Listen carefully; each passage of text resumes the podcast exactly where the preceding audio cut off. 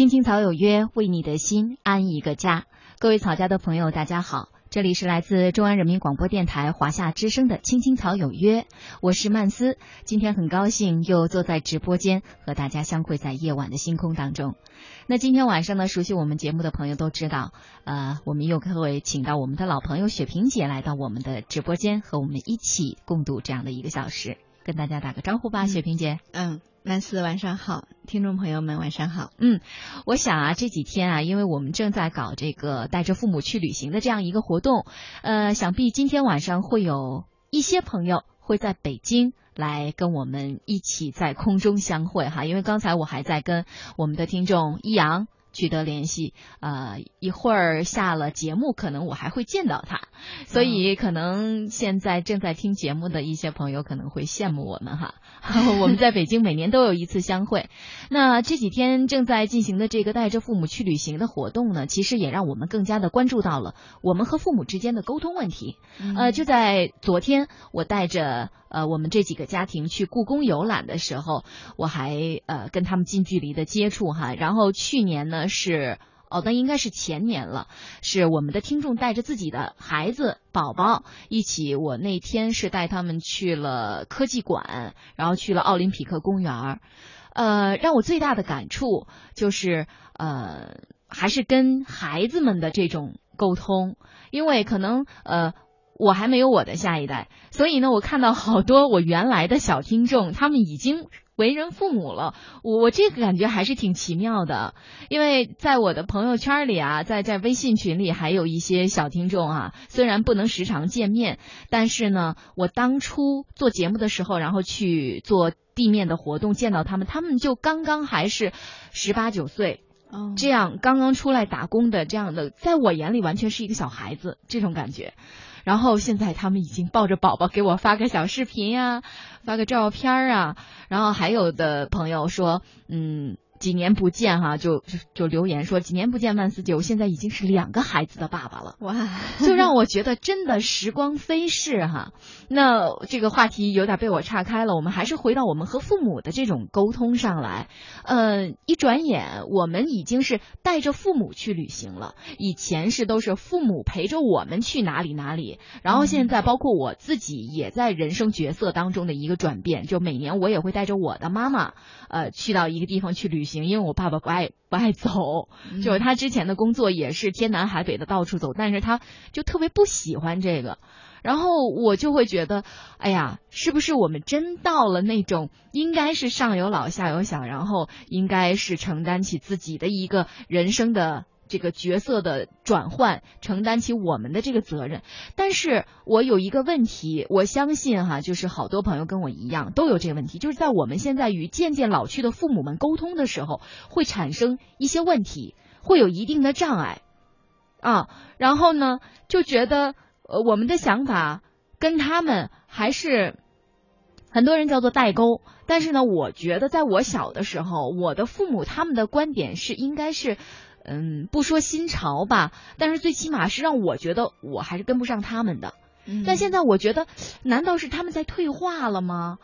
还还是说，嗯，他们没有像我这样与时俱进呢？到底是一个什么样的问题呢？嗯，你在说这个的时候，我会想起，嗯，在社会心理学里面有一个概念，就是。嗯，人那个学习的方式，就是人们学习的方式呢，分成三个三种三个阶段。然后第一个阶段呢，就是在以前的时候，应该说我们的父母小的时候，嗯，那个时候呢，呃，叫做前育时代，前进的前，比喻的喻哈，前育时代。嗯，所以所谓的前育时代，就是他们小的时候，因为社会的发展没有那么快，所以呢，都是他们的前辈在教导他们该如何做人，该如和生活等等很多道理，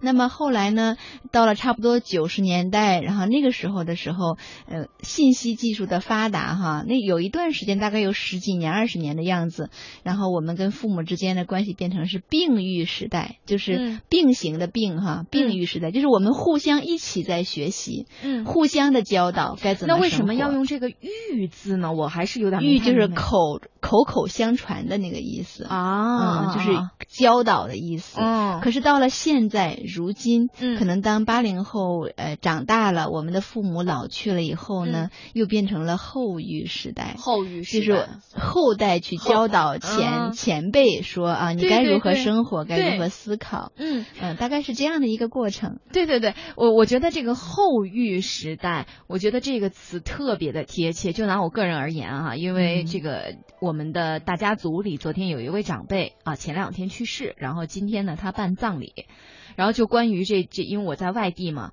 以前呢这种事情当然就是我看父母们怎么样去安排，但是呃就在 这个事情上，呃我爸爸开始他会发短信问我，说嗯呃这件事情呃我们有一点不太拿得准主意，那个你看怎么办怎么处理会比较好。然后现在我会充当一个这样的角色了，我会说啊，我觉得啊这样会比较好。然后呢？嗯，像今天呢，我爸爸会会比较忙，一要去参加这个葬礼，二呢他又要有他这个工作上的事情啊什么的，然后我就会头一天告诉我妈妈，我说你开车去送他，然后你把那个高德地图给打开，然后你要提前的先熟悉一下怎么，然后就我我开始啊，就就真的是这样，就为他们安排一系列的事情，而且呢，我会隔段时间的就会把我给他们买的一些东西。就我在生活当中碰到的，我我真的觉得我挺孝顺的，就碰到的好吃的，那我吃过这个东西，我觉得好吃，然后这个是能够记的，然后我下次就会多买出一份儿，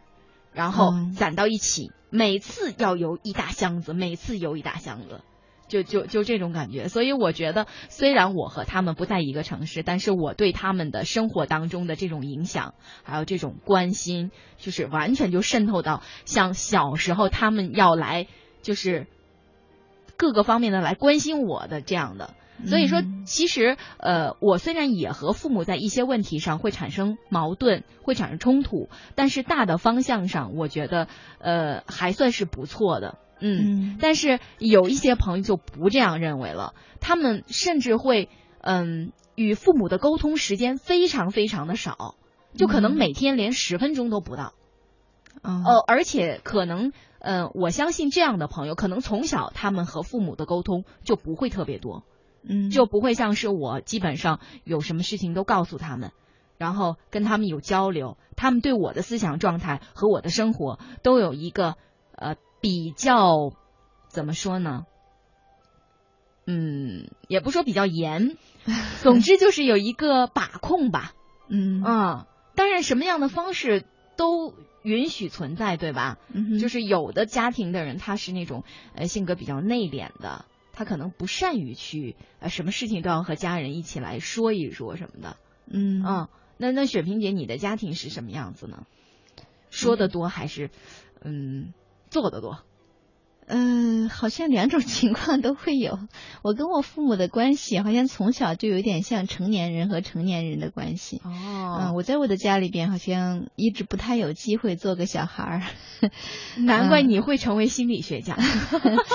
嗯，所以其实也也是有遗憾的，因为。每一个人其实都还是挺想做小孩的，嗯，当然从小没有机会做小孩，也会让我特别独立，嗯，所以这也会让我长大之后，基本上所有跟我有关的事情都是我自己做决定，嗯，我爸爸妈妈都会呃被我通知。我我真的挺佩服这样的，其实很多时候我想做这样的人，但是我老发现，嗯，我。我不觉得我是一个特别有主主心骨的人，就是呃，特别是我遇到一些像你说的，就是你爸妈是经常是被你通知的人，嗯，那我觉得我做不到，就是我会在一个问题上特别的慎重，无论是任何的问题，就是稍微牵扯到一点决定性的这种东西的话，那么我一定是要跟他们进行一个商量的，嗯哼，然后他们给我的意见确实会呃非常大程度的来影响我。嗯，其实可能不同的家庭啊，具有不同的文化，还有就是不同的人呢，是用不同的方式长大的。嗯嗯，有一些人可能就是觉得跟父母之间有说不完的话，特别亲密。呃，当然，其实很多人都羡慕这样的父母母子母女的关系哈。嗯，但是其实也确实有一些人可能跟父母没有那么多的谈心。嗯呃，但是呢，不代表他们之间没有爱，可能不同的人表达爱的方式不太一样。嗯，我觉得这个这个这个解释，我觉。觉得我更愿意去 接受哈。但是我们也来用一个数据哈，就今天我准备这些材料，我确实是查了很多的数据，就是呃有一些人哈，我刚才说的，呃每天沟通和父母不到十分钟。就这个数据显示是，虽然有百分之四十八点五的八零后是与父母同住，基本上是占一半了哈，但是呢，有大概七成，也就一多半，他们受访者与父母沟通主要是就是通过电话，然后呢，这个比例超过当面沟通的有十五个百分点，而且呢，双方沟通时间不足，还有百分之七十点四的受访者每周与父母沟通不超过两小时，还有呢，就是。有百分之二十七点五，也差不多，呃，将近三分之一，每天与父母沟通不到十分钟。确实，在这种不同的生活圈子和价值观里，哈，使得我们这些八零后，就是与父辈的这种他们的思维方式啊，生活行为上有着很多很多的差异。那。呃，还是用数据表示啊，就是超过三成啊，八零后与父母沟通不畅，还有一半多的人认为缺乏共同语言是影响沟通的主要原因。还有呢，呃，将近一半的人，百分之四十二点八的受访者表示，呃，是不想惹父母生气，也不想呢假装顺从。还有人说太忙了，没时间。呃，不可否认，确实八零后已经成为了呃社会的主流了。那他们与父母有着不同的价值观，两代人的沟通内容也与同龄人之间的话题是不一样的。所以呢，这种代沟并不应该成为这个沟通的借口。那么，如果会就是说，哎呀，我们的。观点不同，我们的着眼点也不一样，我们的兴趣点也不一样，所以我们没什么好谈的。那如果要是总是打着这个旗号，那逐渐逐渐的，我觉得这种隔阂会更深，对吧？你越不跟他说，他当然就越不知道了。像像有一些什么什么词儿，可能我就自然而然的脱口而出，然后因为我经常跟我妈来聊天哈，可能我们每天都会通过语音来。说一点生活当中的事情，但是有的时候我就会说一些词儿。我妈说：“哎，这个词儿是什么意思？”她当然不会像我一样每天在互联网上吸收到很多的新鲜事物，可能电视剧她也不会看，她看了她就不懂，就就过去了。所以在这个时候，我觉得我们的父母有的时候他们的不与时俱进，其实也跟我们没有及时的给他们做一个后方的补课有关，对吧？嗯，可能也有这个关系，但可能也跟父母自身的性格有关系。比如说，可能你的妈妈是那种比较有好奇心，嗯，然后也更愿意与时俱进的人哈，可能跟他的性格也有关，他会主动问你。但是有的父母呢，就会呃，对于这些新生的事物，他就是有一种天然的那种抗拒的心理哈。我所知道的，所以可能还要看父母本身是一个什么样的性格，这个很重要。嗯嗯嗯，我昨天带那个听众朋友去那个故宫的时候，呃，因为去和回的时候，我都跟呃一对母女在一个车上，所以我也大概简单的跟他聊一聊。他呢，就是因为参与我们这个活动，因为他妈妈从来没有走出过大山里，然后。第一次出远门，然后第一次坐飞机，第一次来北京，然后呢，就是他们全村的人，呃，当时都帮着他一块儿投票。啊，就为了圆他妈妈一个来北京的这个这个愿望哈。老人家已经有六十七岁了，但是可能是因为呃也生生了很多的孩子，他们家大概有七个儿女哇啊，然后最小的。弟弟呃，研究生还没有毕业，但是最大的姐姐的女儿已经要那个大专毕业了，所以说这是一个很庞大的家庭。我觉得对于一个这样呃养育了这么一大家子儿女的一个老人家来说，他能够人生当中第一次走出大山，来到北京，到天安门。啊，去看一看他最最崇拜的，他他女儿说他最崇拜的就是毛主席。我觉得在这样的老人的心里，可能真的对北京、对天安门有一个很大的一个向往。那么，我觉得，呃，用我们今天的话题来说，那么像这样的一个老人家，那他长期也跟呃子女生活在像深圳这样的大都市，他肯定是有着脱节的。嗯嗯是嗯，那我看到他女儿跟他之间的沟沟通，可能更多的呢是侧重于就是照顾他妈妈，然后出来说呃能不能让我妈妈坐在呃前边副驾驶的位置，因为我妈妈比较晕车，然后他会给他妈妈准备一个口罩厚厚的，因为昨天天儿其实挺热的。后来我问他，我说那为什么要戴戴着这一个口罩？是防止他这个呕。呕吐吗什么的？他说不是，是防止就是各种的这个这个让他会难受的这个味道。啊，让他闻到，这样不是隔绝了吗？他闻不到这些什么呃汽油味儿啊，就是这种味道，他可能就会好一点。然后我我就觉得可能，嗯，就跟我和我妈妈这种沟通不一样。可能我们还会聊一些电视剧，我们会看《欢乐颂》啊，一起还说一说什么这这个主角那个主角什么的。像这种的，可能他更多的呢，就是对他生活当中的一些照顾。嗯。嗯嗯，其实每一对呃母子母女的相处方式都是不同的，我觉得其实都挺好的。对对，其实我也觉得都挺好的。嗯，然后还有一个就是呃，我一个好朋友，他的姐姐，他们家也是有大概有四个孩子，然后我们一起去约着逛街的时候，正赶上他妈妈就在北京，然后呢，他大姐就把他妈妈就拉着一块儿跟我们去。呃，武清的一个佛罗伦萨小镇啊，因为那儿不是就是逛街的时候还还觉得旁边的建筑啊，就是还挺好的嘛。嗯，然后一路上我就看着他大姐就对他妈，我真的是，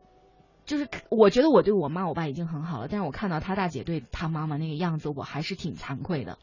因为他大姐真的把他妈完全已经当成一个小孩的那种感觉了，就一路上走着他会。要不就是这样挎着他妈妈，要么就是手拉着手，然后一会儿给他妈说你渴不渴呀？给给喝瓶水，然后拧开盖子递给他妈水，然后一会儿看他妈头发有点乱了，然后又给他捋一捋别到耳朵后边，就完全那种行为就是在照顾一个孩子的感觉。虽然他妈也不是有很大年龄，但是他的这种照顾的方式完全是反哺。然后让我觉得很自惭形秽，因为有的时候我还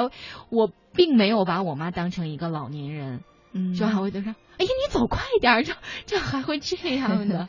嗯，其实不同的人表达爱的方式也不一样，当然可能不同的妈妈她的需要也不同。也许你说的那个那个姐姐，嗯，她的妈妈就喜欢那样子被对待，也有可能啊。嗯嗯嗯，也许你要真的这样对待你的妈妈，而你的妈妈没有这方面的需要的话，反而让她不舒服，让我觉得我把她当成一个老人家了哈。就好像你。不太尊重他作为一个人的能力似的，嗯，但是可能有的人就会很享受那样的被对待，嗯，要视乎不同的人的需要吧，嗯，可能我们说了半天哈，就说这种还是算是呃没有太大的冲突，就无论是说我们能不能聊到一块儿去，着眼点、兴趣点是不是在一样，但是我们都没有冲突。但是呃，回到刚才我们说到那种让我觉得特别匪夷所思的，就是可能两个星期我们也没有什么沟通，可能就打一个电。话的这种，但是呢，呃，他的父母其实还特别想知道孩子每一天的这个状况，但是呢，他一打电话，比如说一问，孩子就烦，哎呀，行了行了，我我我跟我的东西跟你说，你也你也不懂啊，或者怎么样的。那如果这种双方还有意愿哈，就最起码是有一方有这个意愿去沟通，但是他们又不能进行有效的沟通，那对于这种情况，薛平姐就是你觉得有什么更好的建议吗？能改善他们的这种情况呢？嗯，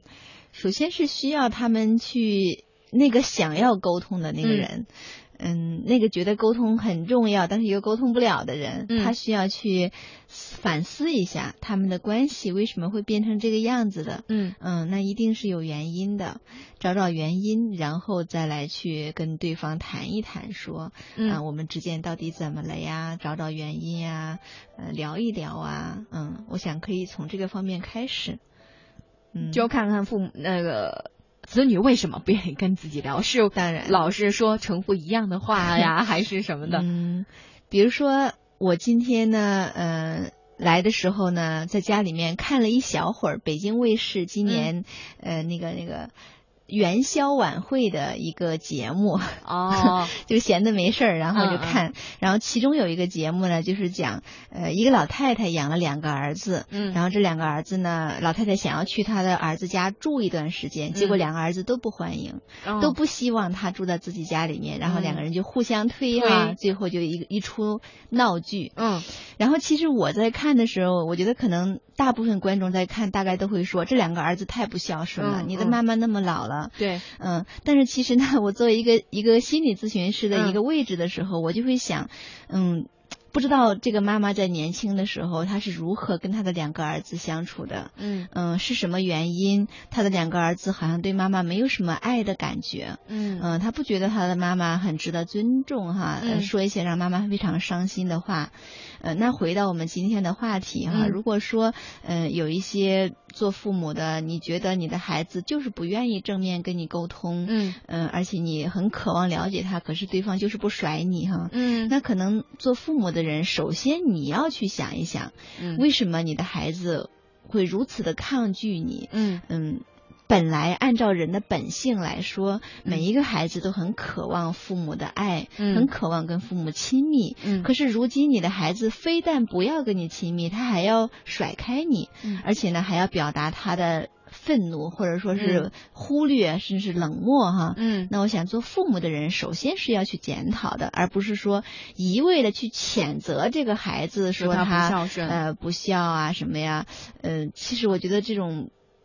我们仅仅是从道德、责任、义务的层面去要求这个孩子每天给你打电话，每天回来看你。我想从法律的层面，我们是可以做这样的行为。嗯。可是那个情感的东西，不是说我有责任、有义务、有法律道德的要求，我就能够唤起那个情感，这是很难的。嗯嗯，对对对。呃，雪萍姐说到这儿，其实我还是想把话题引到这个父母对孩子的教育上。我觉得就是现在我们听众也有很多年轻的父母啊，我我觉得一个父母对孩子的影响实在是太重要太重要了。像刚才说的这种现象，父母要检讨的是什么？我觉得就是你从小没有给他心里灌输的一种爱，怎么样去爱别人？首先要爱自己的父母，爱自己，对吧？嗯，我我觉得这样的人就是还是有点自私。就是他父母没有教育好他，应该首先爱自己身边的人，特别是自己的至亲。那如果说他真的是觉得，就像你看的这个闹剧，双方推诿，谁都不愿意来尽这个呃赡养母亲啊，或者是老了，哪怕就仅仅是接他到家里陪他一段时间，让老人家有两个孩子，其实应该是呃得到双份的爱。但结果呢？谁都不愿意去陪陪自己的母亲，让她感受到这来自两个儿子的这种爱和陪伴，谁都不愿意。那我觉得这样的人真的可能他心里就是没有这份爱。嗯，当然，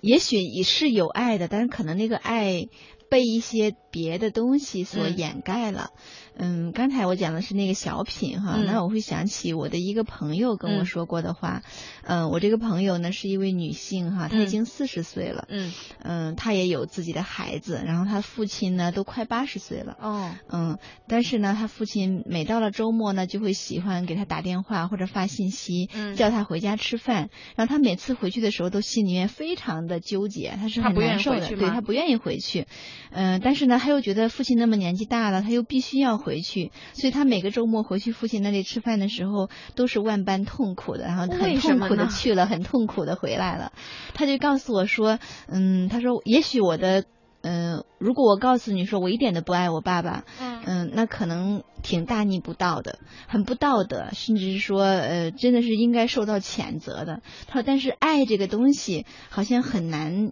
去用责任啊、义务啊，呃，去来去唤醒哈，因为它是一种内在的感觉，呃，因为我比较了解他从小跟父母的那个相处的呃情况哈，呃，确实可能在他整个的成长过程当中有很多的忽略，也有很多的伤害，嗯，所以我就觉得，如果说。真的，我们看到跟父母的关系特别的纠结，特别的难受。可能我们能做到的，就是像我这个朋友这样，你去尽尽你的责任，尽尽你的义务，哪怕你很难受，但是你父亲那么大年纪了，你还是去陪他吃一顿饭。然后至于你的那个痛苦，可能去别的渠道去解决一下，跟你的朋友聊一聊，就像我那个朋友做的那样。哦，我我我虽然还是挺难理解，说让他回去陪父母吃顿饭，他都就是内心非常但是他还是每周都在去。对对对，但是呃，我我还是比较赞成他这样的做法。就即使他好像觉得他呃，并不是说我我就能说我我就是不爱我的父亲，我我 就不想陪他。虽然他还是有点硬着头皮去做的感觉，但是他还是去做了，因为不想等到有一天父亲真的离开的时候，会觉得自己有内疚啊。嗯嗯，所以他就会去这样做。所以在这种情况的时候，我也没有觉得我非要去劝他说你要去爱你的爸爸呀，你要跟他谈心呐，你要跟他沟通啊。我觉得有一些事情真的是积年积了三四十年了，这个时候呃父亲年纪那么大了，你好像也很难说出来一些让他你担心他会伤心的话。嗯嗯，所以有时候其实做人挺难的。其实我们就觉得啊这样做对。哪怕是情感上稍微有一点牵强，但是我们也还是去做吧。好了，我们聊了很久了哈，我们听一首歌先轻松一下，待会儿我们再回来。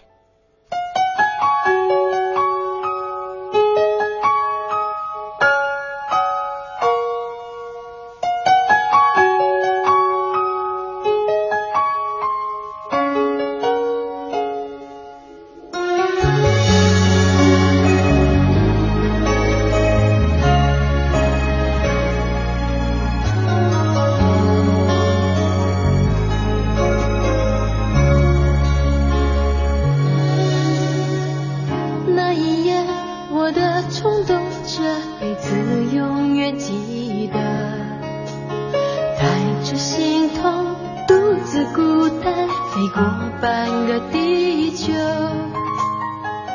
坐着要率性抉择心里头难免失落。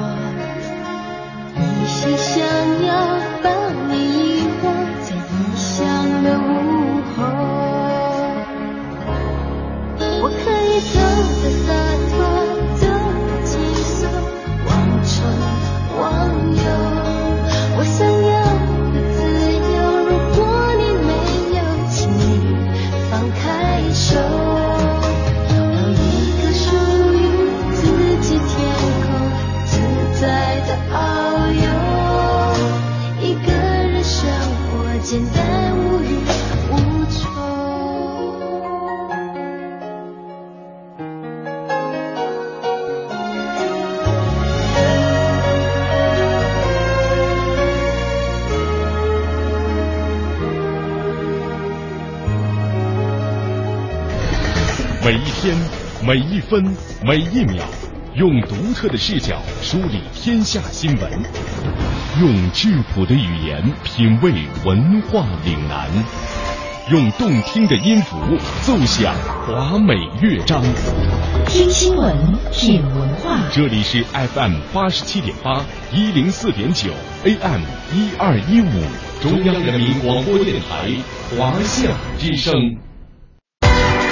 华夏之声、香港之声手机客户端新版上线，全新的界面升级，全方位的听觉感受。这里有最新的港澳新闻，在线点播收听，精品节目欣赏，还有主持人个性化的呈现。华夏之声、香港之声手机客户端，打造新媒体的完美体验。登录各大手机应用商店，搜索“华夏之声”或“香港之声”，就可以免费下载。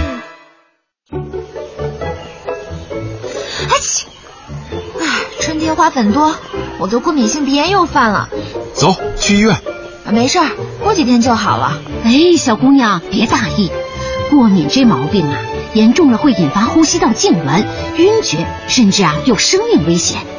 时间长了会导致支气管哮喘、鼻咽炎等疾病。这么严重？我是大夫，听我的吧，去医院查病因，就算不能根治，也能更好的预防。阿姨。我们平时要注意些什么呢？最重要的呀是避免接触过敏源。对花粉过敏，春季就少外出或出门戴口罩；对紫外线过敏，外出就戴遮阳伞和墨镜，抹点防晒霜；对尘螨、皮屑过敏，就别养宠物。谢谢阿姨啦。国家应急广播提醒您：预防春季过敏，畅享明媚春光。您正在收听的是《青青草有约》FM 八十七点八，华夏之声，欢迎您继续收听。有一个孩子独自在外打拼，有成功的喜悦，也有更多奋斗的艰辛。可是，一直以来，在前进的道路中，面对困难，他始终选择微笑，去坚强面对，因为在他的背后有一个温暖的家。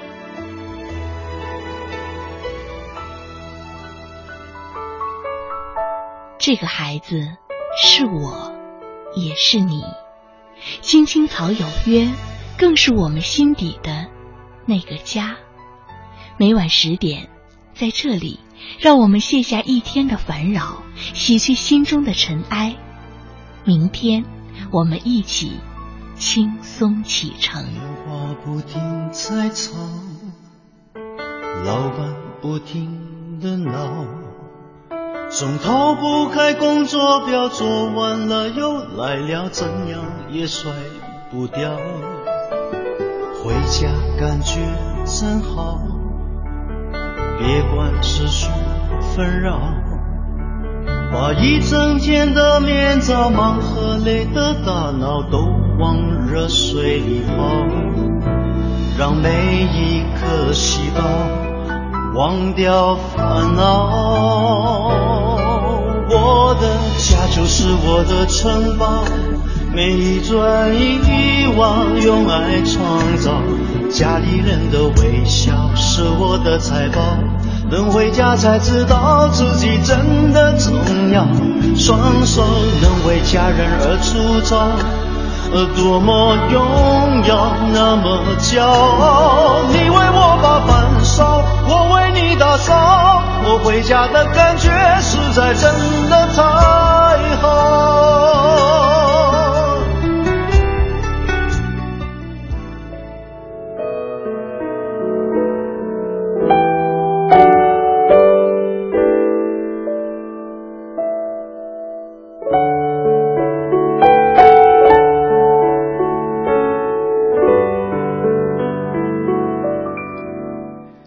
时间二十二点三十四分，青青草有约依然在继续。这里是来自中国啊中央人民广播电台华夏之声，我是曼斯。今天在直播间和我一起跟大家聊天的是肖雪萍，我们的雪萍姐，心理咨询师。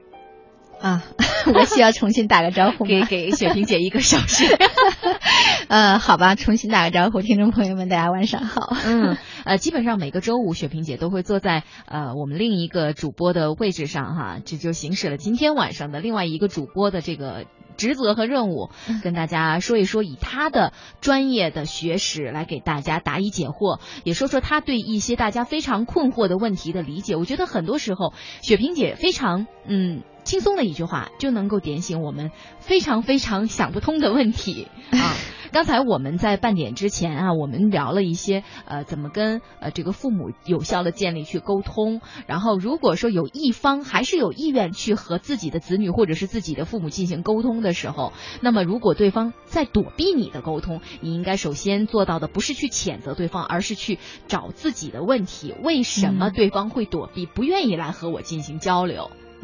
是的，嗯，接下来呢，我们是想，嗯，其实今天啊，刚才雪萍姐在节目开始之前说，嗯，我好像每一次更多的去愿意去 呃关注一些呃以八零后怎么怎么样呃这这样的群体这样一个呃思想状态下的一群人的这个呃情况呃其实因为我自己本身也是八零后呃在我选择话题的时候呢，可能这样的话题我觉得哎比较符合我。呃，思想当中，我们八零后现实的状况可能会存在的一些问题。那今天我们就还说说这个八零后的情感。其实八零后的情感和我们父母啊五零后、六零后的情感，呃，最大的冲突，我觉得在我身上也有体现，就是我们八零后是活在当下的，但是父母们永远是他跟我，我妈妈跟我说的特别多的一句话是“人无远虑，必有近忧”。嗯，所以呢，他们的眼光总是放在远处，放在未来。呃，在你的任何的情况下，他都会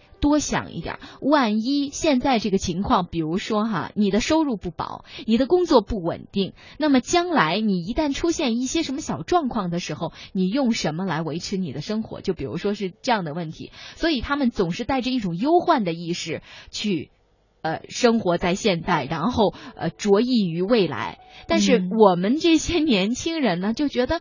哎，今朝有酒今朝醉，这种是吧？那我我我这个月我还能有稳定的收入，那我看到我喜欢的东西，我就不会想，哎呀，万一下个月我要是没钱了，我怎么办？就就不会就不会这样。所以说，嗯，很多很多这个父母和子女之间的矛盾。其实就是这样来的，嗯，是吧？嗯，我觉得可能首先我们需要去理解，嗯，父母为什么是这个样子的，那个跟他们的从小生活的环境的背景是很有关系的，嗯，因为在不管是五零后还是六零后，他们的呃成长的背景啊，其实经历过很多的坎坷，嗯。嗯。大饥荒啊，哈，嗯，然后包括生活环境的社会环境的不稳定啊，嗯，所以他们生活在那样的地方长大的，所以当然就会觉得很容易为未来去忧虑哈，嗯，但是呢，八零后呃，甚至包括七零后啊，还有什么还有什么？九零后们，因为我们这些人所生活的生环境呢是相对比较平稳的。然后社会的经济呢也是发展的非常好的，嗯，所以我们当然会觉得我只要把当下生活的好就可以了，嗯。所以说白了就是两代人需要互相的理解，能够站在对方的角度去来去理解对方，嗯，而是不能说我站在我的位置，然后使劲的去说对方那样有问题，因为他有他的道理，他只是站在他那个背景下。他有他的道理，嗯，对对对。那下面我呢，就是也总结了几个哈，就是八零后呃这种思想感情或者说与父母存在差异的地方啊。第一个就是呃选择恋人最重人品和性格，就是大家呃肯定关注过一句话啊，呃是一种非常雷人的雷人雷语，就是说宁愿坐在宝马里哭，也不愿意坐在单车上笑。啊，这种雷人雷语是一度甚嚣尘上的，但是八零后的婚恋观真的是物质至上吗？就还是回到我们刚才说的那个，有一个调查嘛，嗯，调查他的调研结果就显示，其实啊，人品、性格、个人能力还有学识才华是八零后选择恋人当中看重的主要因素，而家庭背景啊、身材相貌啊、有房有车等似乎比较外在的物质条件，其实所占的比例并不是特别的高。嗯，呃，雪萍姐，你认同这这这个数据调查的？我我还是挺认同的。对，嗯嗯，我也认同，因为似乎哈，现在比如说我们现在呃进入到一个相亲的阶段，我们可能会呃，因为他的人品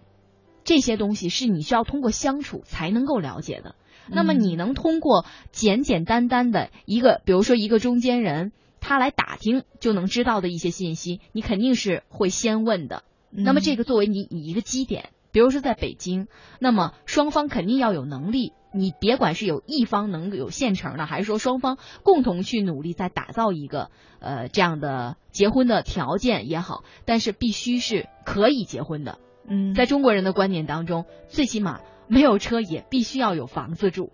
对吧？然后双方有一个互相的家庭，呃，这个层次啊、背景啊，基本还是相当的，也就是门当户对。然后你知道了他大概是这个在这个条件线上，然后然后你才可以去跟这个人相处。然后你通过一些呃小的细节，你才能看出他的人品到底怎么样，他的为人谈吐，他的待人接物，到底和你是不是一类，或者是能为你所接受的，对吧？嗯哼，所以呃，我觉得虽然说有的时候看似我们会去问对方啊，他的物质条件怎么样啊，啊，他的收入条件怎么样啊，但其实我们相处当中最重要最重要还是人品。嗯，其实呢，那些在呃认识一个异刚刚认识一个异性的时候，我们会去问说他做什么工作呀，他经济条件怎么样？对，往往你比较关心他这些外在条件的时候，是因为你们两个人还没有什么，没有建立起什么样的情感关系。对，没错。嗯，是的。所以呢，有一些人呢，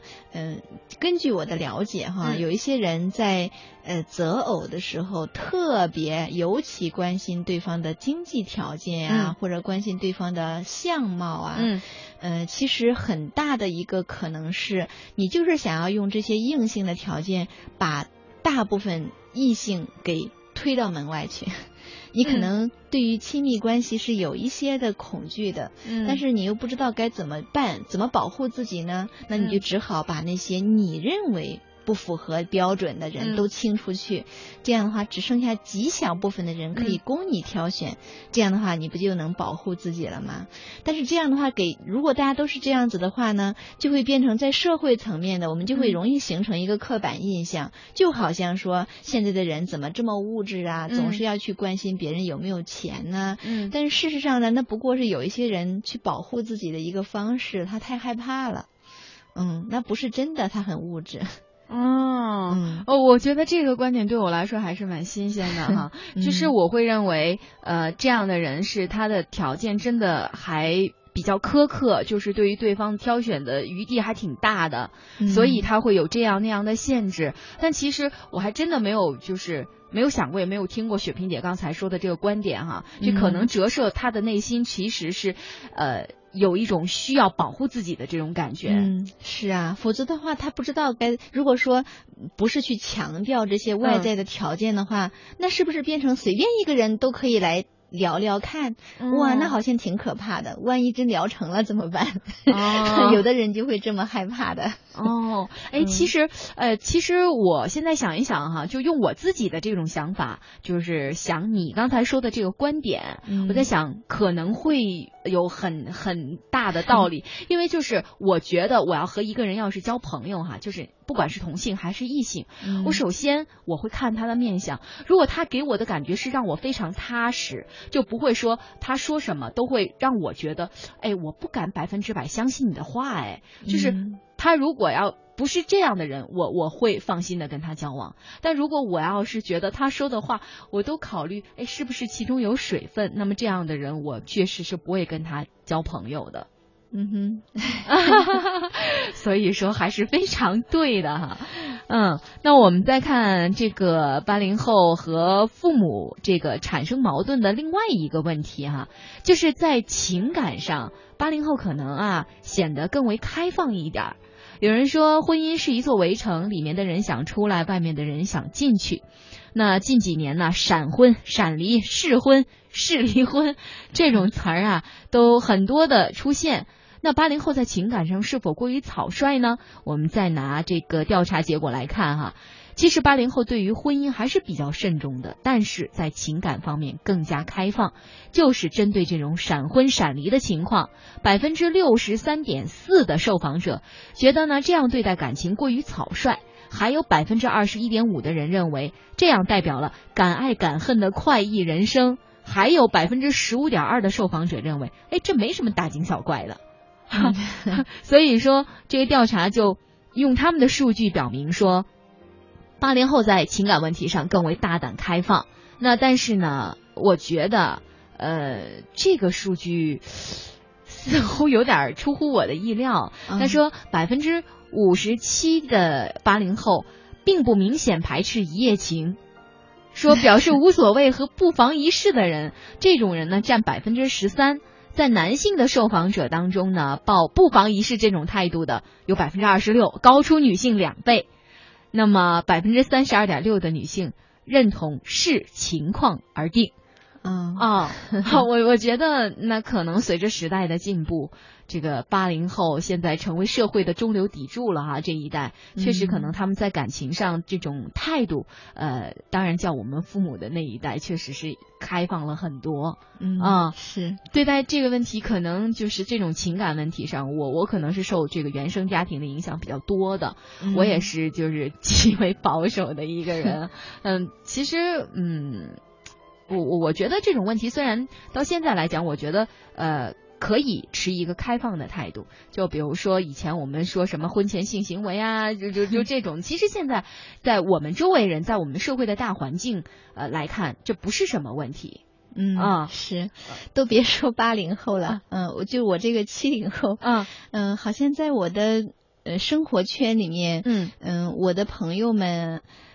很少有说他们呃谈恋爱，但是没有在一起住。特别少，基本上是没有的。嗯，其实我觉得，呃，在这个问题上，可能像我们父母的那一代人，他们确实是过于保守了，因为那个时候，呃，社会的环境非常的。呃，不开放吧？我不能说就用其他的词儿哈，就是因为那个时候人们的物质也极为匮乏，然后人们也没有看到呃除了中国以外的其他的世界上的啊这种的社会环境。其实现在我们如果走出国门，我们会看到呃除了我们的建筑风格呀，还有这个人人种呃皮肤和头发的颜色不一样之外，可能我们的商品、我们的生活状态。我们的这个经济大概的情况哈，其实都差不多。全世界，哪怕是那种一流的，像美国啊这种的发达国家，和我们来说，可能他们确确实是更为先进，但是我们也没有好像说跟他们就是不在一个世界当中，就差的更多。是吧？所以相对于我们父母的那一代人，他们因为看世界的这个视角太狭窄了，他们没有机会了解到，就他们这个社会环境以外的人是怎么样生存的。所以那个时候人们的思想会更加闭塞，这个都是有关系的。啊。嗯，只能说现在你刚才读的这些数据哈，反映了我们的社会的现在在很多的意识方面是更加开放了，包括给个人的那个空间更大一些。其实我觉得这是一种进步。嗯，确实是哈。嗯，就当爱情降临的时候，人们往往会这种激情澎湃，所以 就是现代人他可能不会受到那么多传统思想的禁锢。那么我们就是想怎样就就怎样吧，而且我们也不是那种，呃，就本着就这种玩玩试试的这种心态。其实我我觉得大多数人，绝大多数人在这种爱情感情的这种呃关系当中，态度还是非常认真的。嗯嗯，我想。每一个人的生命其实真的只有一次，嗯，只有一次这样的机会。那你打算如何去享用你这样的一生？其实这个是每一个人都要去考虑的很重要的问题。那。既然是你的一生，嗯，需要你去享用，那当然，如果社会给你的空间越大，然后你的自主性越多，那当然对于你去实现自己的那个人生的梦想就会更有利一些哈。嗯嗯，还有一点啊，我们也是看到，呃，有一项调查，就是八零后的人他更愿意通过自己的努力经营为爱情保鲜。嗯，呃，我觉得，我觉得这个词确实是在我们这一个时代才提出来。像很多呃影视剧哈，就看到就是我们可以。窥视到老一代的这种爱情当中，比如说电视剧《金婚》，嗯，还有很多很多。呃，前一阵北京卫视播的什么《我的兄弟姐妹》，还有个父母爱情啊，对对对，就这种的。其实他们嗯，每一代人的婚姻上可能都会遇到各各式各样的问题，但是可能就是真的就一个群体性的这个概括而言，我们老一辈的这种